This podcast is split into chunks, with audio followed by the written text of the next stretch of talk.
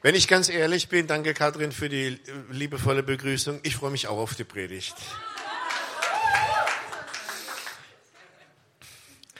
Lebensphasen. Ähm,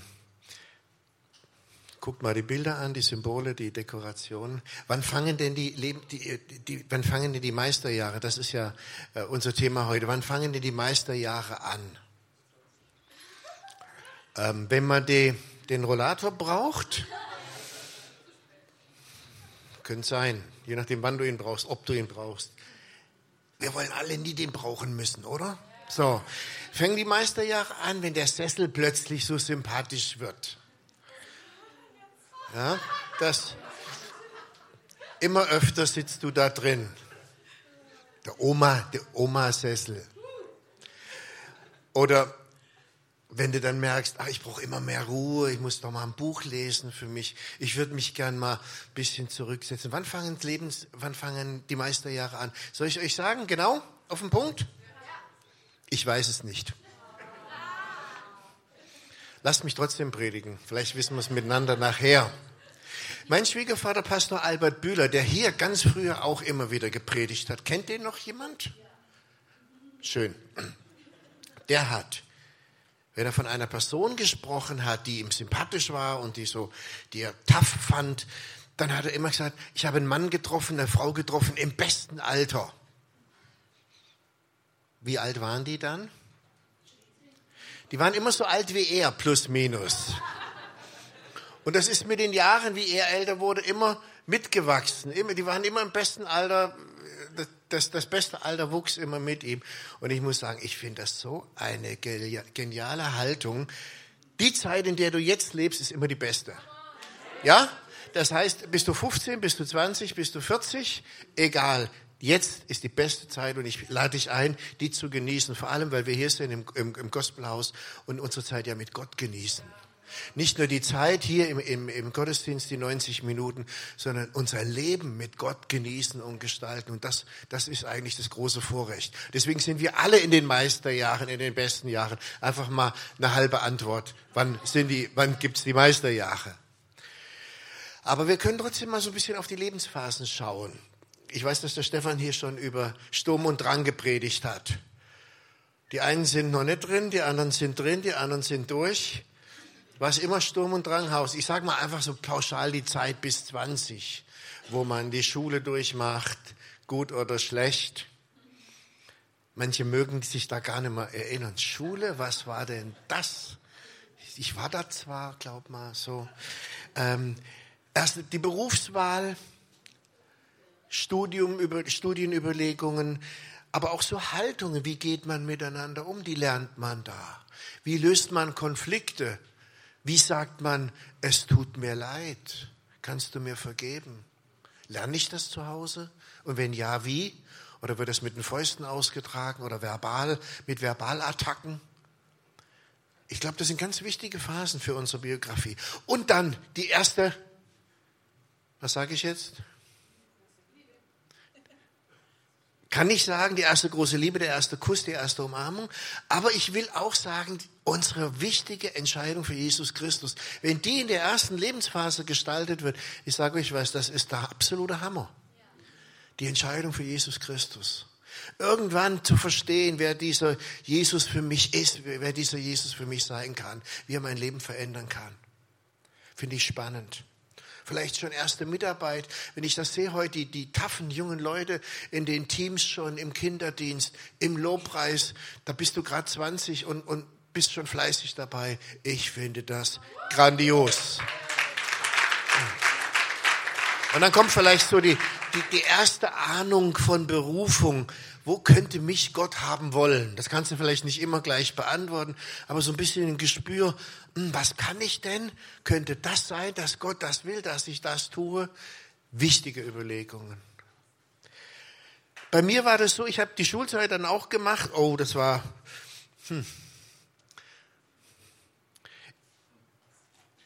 Wie sage ich es meinem Kinde? Ich war in der Schule, äh, auch Gymnasium dann.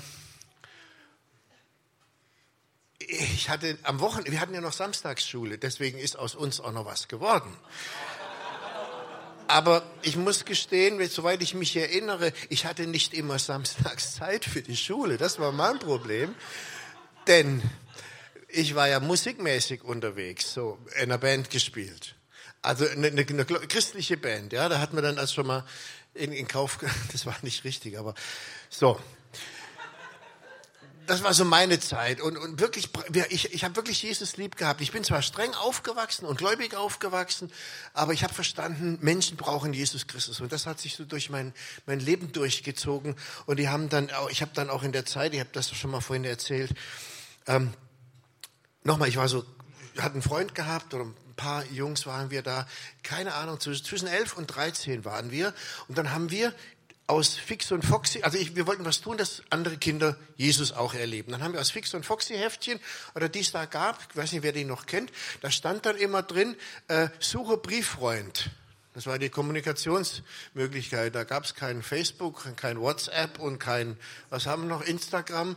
Das haben wir noch schriftlich gemacht. So, suche Brieffreund, die Adressen rausgeschrieben und im Missionswerk Werner, äh, Werner Heugelbach Kindertraktate bestellt.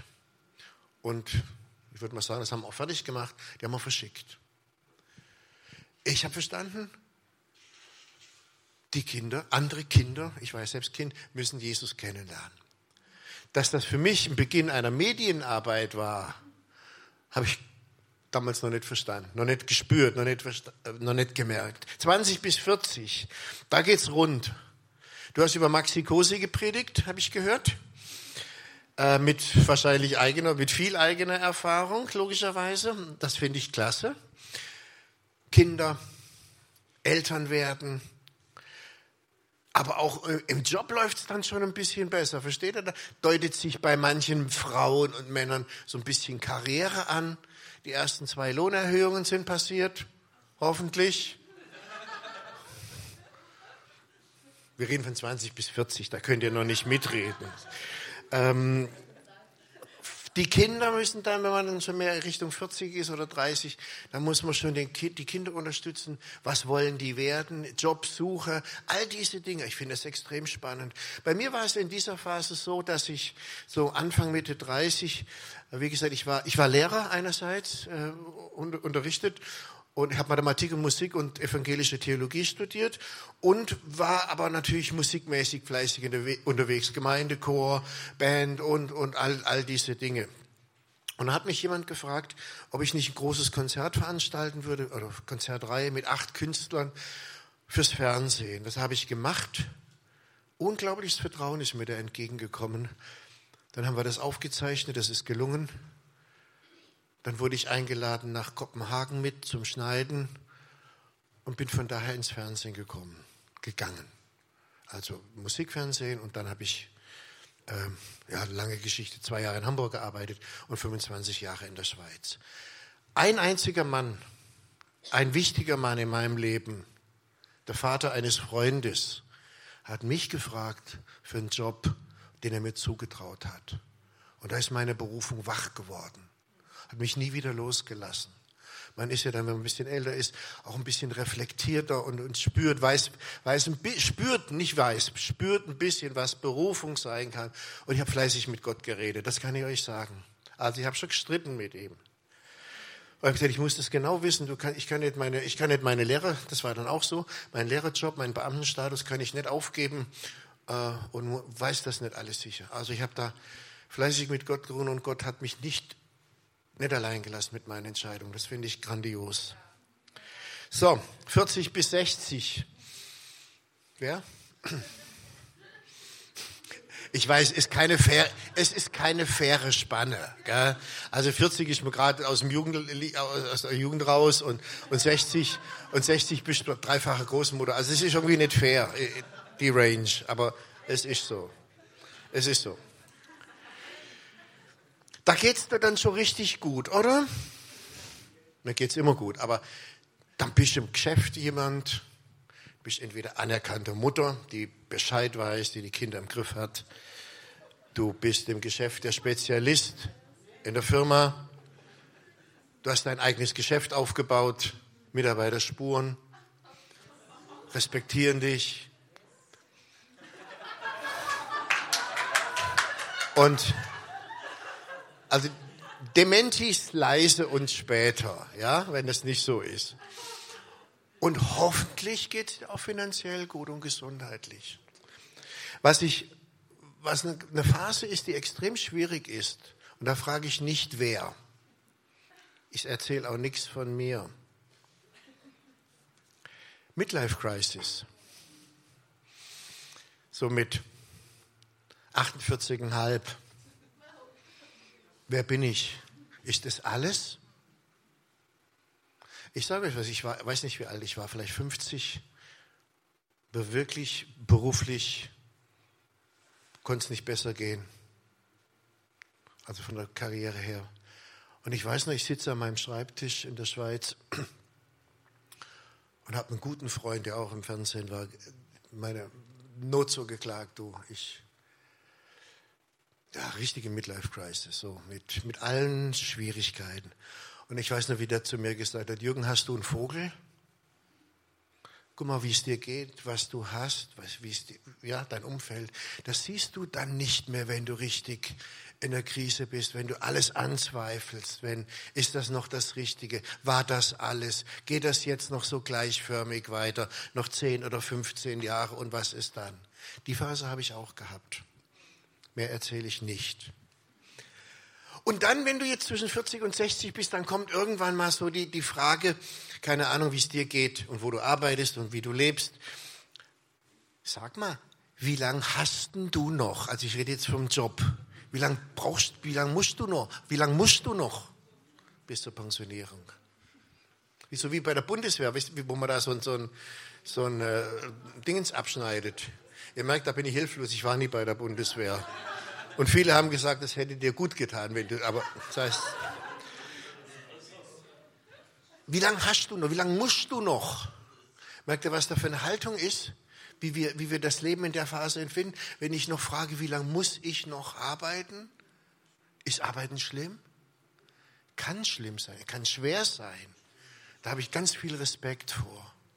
Aber ich wünsche mir, dass wir, ich sage ganz bewusst wir, Freude haben an dem, wie wir leben und was wir tun und wie wir Arbeit verstehen. Jemand hat mal gesagt, umarme deine Arbeit, umarme die Lebensumstände, in denen du bist. Sonst bist du immer nur in Opposition und kämpfst immer nur gegen dein schlechtes Leben, gegen die schlechten Umstände, gegen deinen, deinen in Anführungsstriche schlechten Chef, gegen deine schwierigen Kollegen. Versöhn dich mit deiner Gegenwart, versöhn dich mit deiner Biografie, versöhn dich mit deinen Lebensumständen. Und vielleicht so ein Firmeninhaber, der wird sagen, ah, wer wird denn mal mein Nachfolger? Mensch, ich ich habe so einen super Laden, so ein super Geschäft. Oder vielleicht denkst du in, dein, in deiner Firma hast eine tolle Position, hast die aufgebaut, hast die zu, zu Ansehen gebracht. Wer kann denn das, den, meinen Job weitermachen? Wer kriegt das hin? Wer bringt das noch mehr nach vorne? Also sind Fragen, die kommen. Und dann irgendwann Dutzend Rucker und du bist 65. Einfach so. Und dann passiert, dann passiert, das geht sowas von schnell, das glaubt ihr nicht. Und dann passiert Folgendes, ich lese euch etwas vor, ein Brief an mich am 5.8.2017. Sehr geehrter Herr Single, der Brief war von der Deutschen Rentenversicherung. Sehr geehrter Single, wir möchten Sie darauf hinweisen, dass Sie einen Antrag auf Regelaltersrente stellen können. Demnächst erreichen Sie die für Sie geltende Altersgrenze für die Regelaltersrente. Komisches Gefühl, sage ich euch. Und dann hat meine Pensionskasse noch, ich war ja noch in der Schweiz eine Weile, Ihre Pensionierung rückt näher, wir informieren Sie gerne. Und dann bist du pensioniert plötzlich.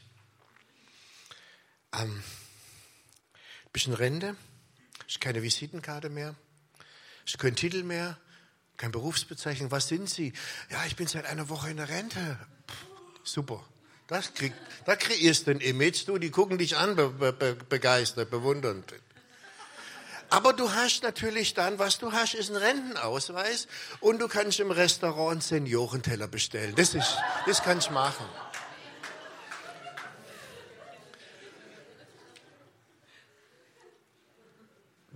bei mir kam das gefühlt wirklich genauso plötzlich. Ich habe gerne gefeiert. Ich habe meinen 40. gefeiert, meinen 50. gefeiert, ich habe meinen 60. gefeiert.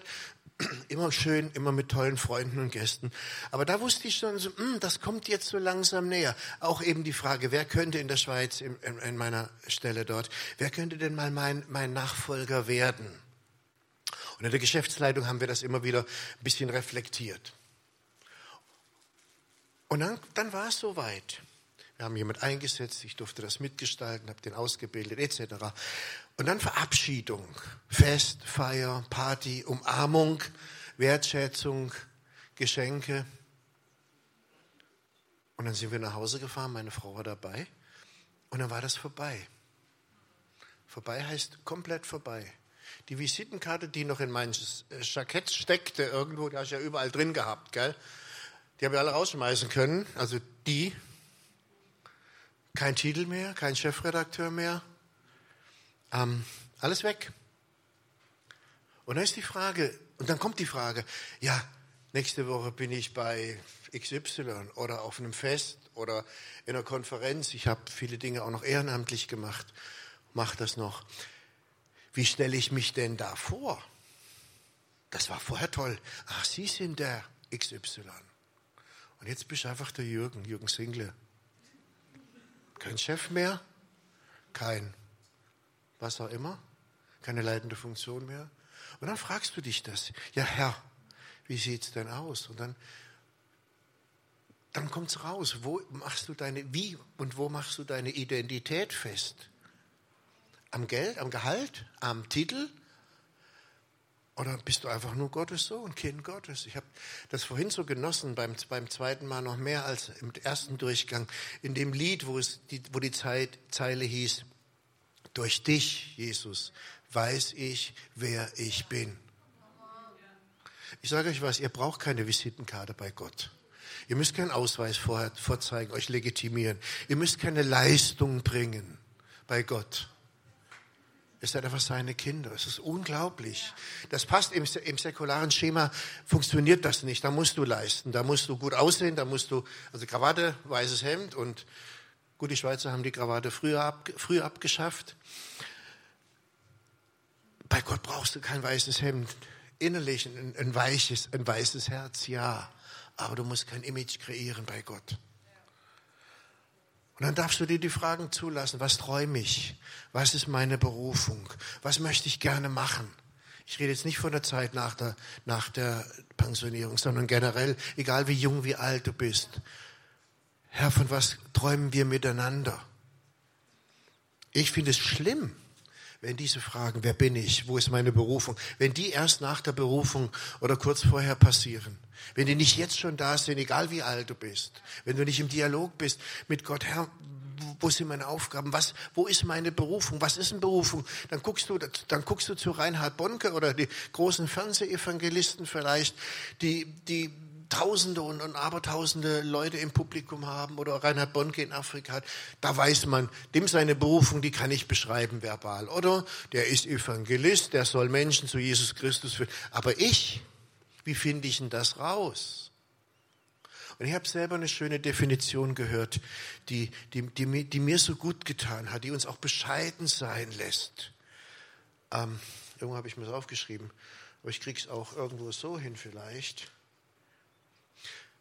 Berufung ist das, wenn deine Fähigkeiten auf eine Not, auf eine Notsituation, auf eine Situation betreffen, wo man dich brauchen kann. Wenn, man de, wenn deine Liebe zu Kindern, ich mache es mal ganz einfach, da ist und irgendwo anders braucht es Kindermitarbeiter, da musst du nicht groß buchstabieren, wo, wie, wie Berufung ist, ja, wie Berufung sein kann. Da springt mal ein und dann spürt man, entwickelt sich da was, bestätigt mich Gott.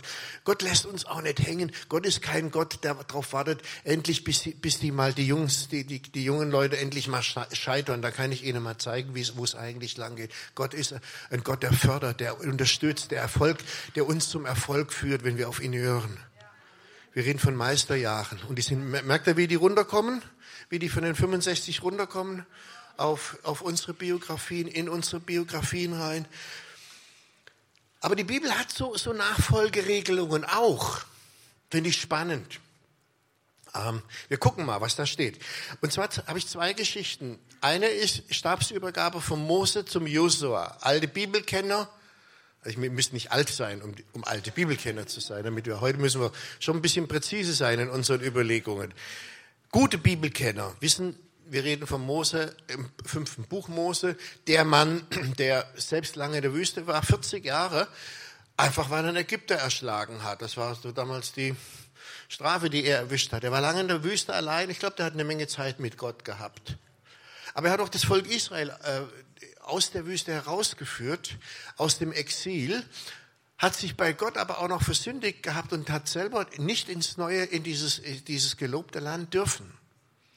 Aber es war ein Mann, der mit Gott geredet hat, der wirklich die Stimme Gottes kannte. Und er hat auch natürlich, wurde der älter und hat seinen Nachfolger gesucht. War der Josua, der war schon länger mit ihm unterwegs. Ich glaube, das waren gute Kumpels. Der Josua, der wird, weiß nicht, 60, 80 Jahre jünger gewesen sein. Da waren die, die, die war man ja noch ein bisschen älter. So, und dann kommen wir zur Situation, als die Nachfolgeregelung besprochen wurde. In 5. Mose 31, Vers 1.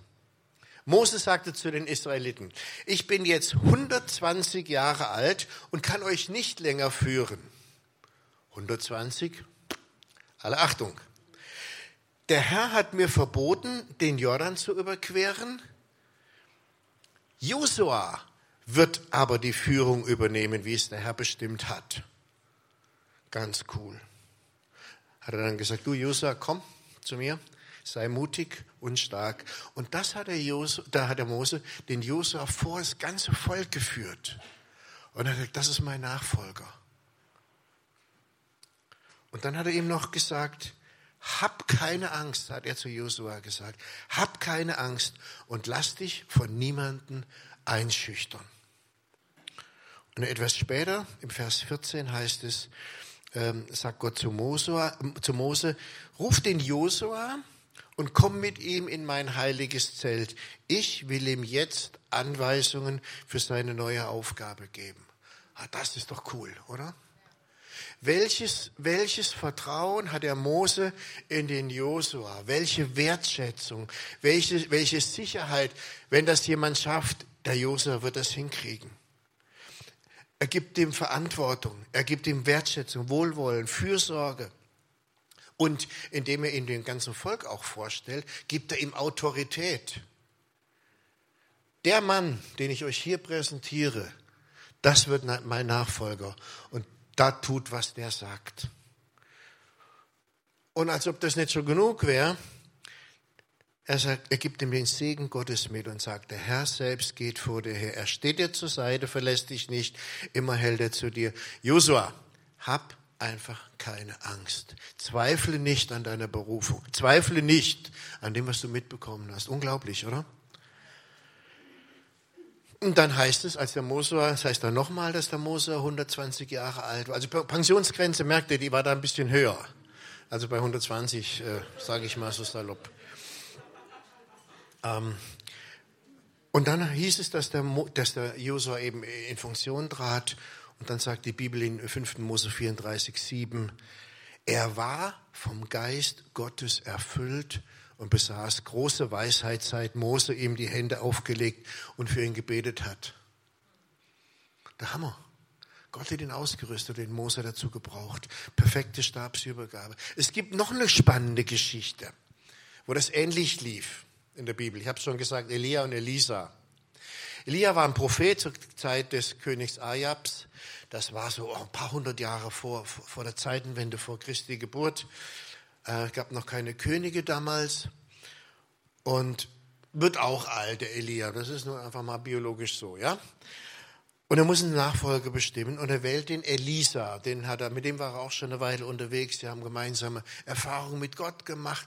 Und wenn man sich, wenn man miteinander Gotteserfahrungen macht, und damit meine ich auch solche Erfahrungen, das sind Gotteserfahrungen, wenn wir miteinander Gott feiern, im Lobpreis sind, das sind Gotteserfahrungen, wenn wir miteinander Kinderdienst machen, das sind Gotteserfahrungen, wenn wir miteinander den Kaffee da unten kochen und, und spüren, wir dienen anderen Menschen und die, denen tut das gut. Ich war da heute Mittag, heute Morgen jetzt da oben beim Frühstück. Das war jetzt gar nicht so schlecht, muss ich euch sagen. Ich hoffe, ihr versteht. Jawohl. Das ist so. Das ist so cool. Du hast ein super Frühstück, hast tolle Leute um dich rum. Wir reden von Gotteserfahrungen. Das sind Gotteserfahrungen. Gott, der Heilige Geist im anderen, mir gegenüber, in meinem Gegenüber. Wir verkennen das oft. Wir denken, Gott, die Geisteserfahrung, das, das kommt irgendwie von ganz oben, da muss ein bisschen Qualm dabei sein, Feuer, Licht. Nee, wenn der andere mit dir redet und geisterfüllt ist, dann möchte ich, dass wir, oder dass es uns bewusst ist, der Heilige Geist kann durch den anderen zu mir reden. So, wir sind immer noch beim Elia. Und der stellt dem Elisa eine tolle Frage. Gerade die Hoffnung für alle, das ist eine schöne Übersetzung. Da heißt es, sagt Elia zu Elisa, ich möchte noch etwas für dich tun, bevor ich von dir genommen werde. Hast du einen Wunsch? Das ist eine Frage von Gott, oder? Also ich würde mal sagen, das drückt die Haltung Gottes uns gegenüber aus. Ich, ich glaube, das ist die Haltung Gottes. Ich möchte dir etwas Gutes tun. Hast du einen Wunsch? Kathrin, was würdest du sagen? Muss, muss nicht sagen, aber überlegst du mal. Was würdet ihr sagen? Ihr müsst jetzt hier nichts laut sagen. Aber was würden, da, was würden denn da für Bilder kommen? Hast du einen Wunsch? Und ich meine jetzt nicht den Porsche oder, oder, oder ein schönes Haus. Hast du einen Wunsch? Und dann sagte Elisa, ich möchte als dein Schüler und Nachfolger doppelt so viel von deinem Geist bekommen wie die anderen Propheten. Doppelt so viel.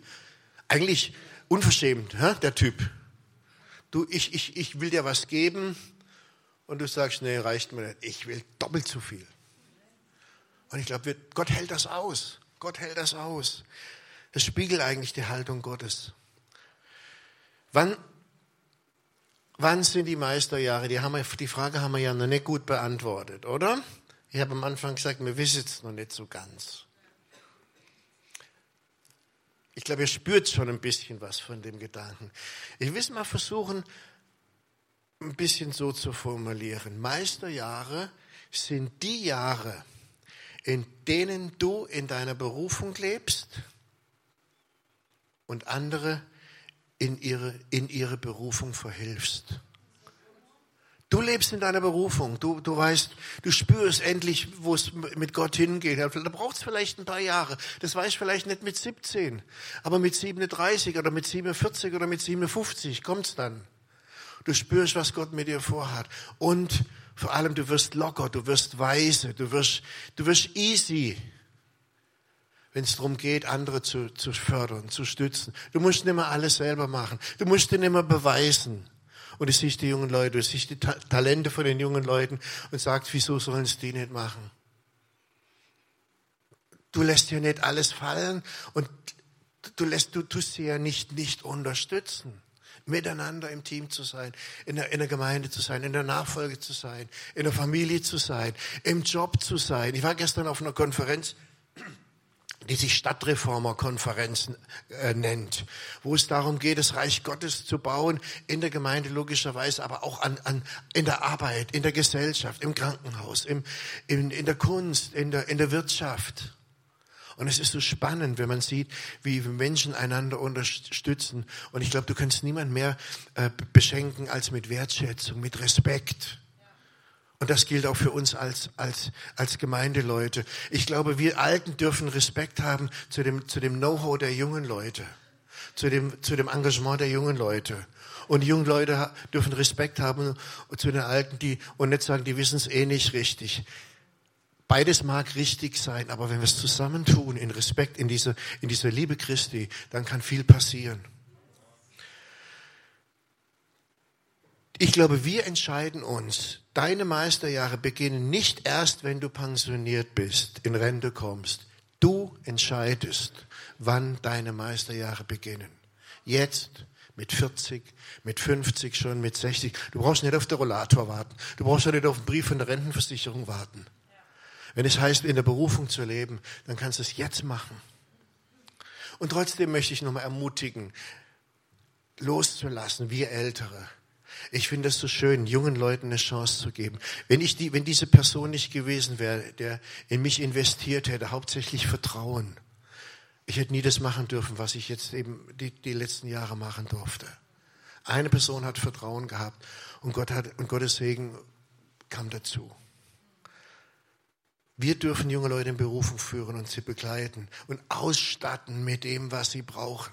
Wenn, wenn die Diskussionen noch da sind, wer hat Recht, dann haben wir was nicht verstanden. Aber da würde ich sagen, wir Alten erst recht nicht. Ähm, ich glaube, wir, wir müssen nicht mehr Recht haben. Es geht um Beziehungen, um Beziehungen mit Menschen, die ihre Berufung finden. Traut jungen Leuten etwas zu und seht in ihnen den Heiligen Geist, der sie ausstattet. Jetzt brauche ich ein bisschen Klavier. Ist das möglich? Ich weiß, es war eine rhetorische Frage. Traut dem Heiligen Geist im anderen etwas zu. Traut den jungen Leuten zu, traut den Mittelalterlichen. Ich will irgendwie nicht den Jugendlichen oder irgendwie das Wort reden. Es geht um uns miteinander. Um unsere Entwicklung, um unseren Fortschritt, um den Bau des Reiches Gottes. Lasst uns ineinander den Heiligen Geist sehen. Und dann entscheiden wir, wie stark wir in unserer Berufung leben. Was machen wir mit unserem Know-how auch? Ja, wir Ältere, das, deine Berufung, wenn du alt wirst, das muss ich auch noch sagen zum Thema Berufung. Ähm, dein Know-how ist ja nicht weg. Du fängst vielleicht an zu zittern. Vielleicht brauchst du den Rollator wirklich. Aber dein Know-how, deine Weisheit, deine Gotteserfahrungen, deine Liebe, die sind ja noch da. Vielleicht musst du die, die Arbeit wechseln, die Aktivitäten, manche Aktivitäten einstellen. Aber unsere Liebe, unsere Berufung, das, für was uns Gott gesetzt hat, das ist noch da und das lasst uns weitergeben. Bei Gott gibt es keine Pensionierung in dem Sinn, äh, keine Berufungspensionierung, wenn ihr wisst, was ich meine. Ich wünsche euch was. Ich wünsche euch für jedes Alter, und darüber könnt ihr jetzt ein bisschen nachdenken, wo ihr da steht, in welchem Stadium, nicht in welchem Altersstadium, aber in welchem Stadium der Entwicklung und der Beziehung. Ich wünsche für jedes Alter, für jede Lebensphase die richtige Balance fürs Loslassen, fürs Freigeben, aber auch anderen eine Chance zu geben, weiterzugeben, zu führen, zu promoten und jungen Leuten eine Chance zu geben und selbst da präsent sein, nicht zurückzuziehen sich falsch, sondern präsent sein, da wo du gebraucht wirst. Ich glaube, das können unsere Meisterjahre sein. Amen.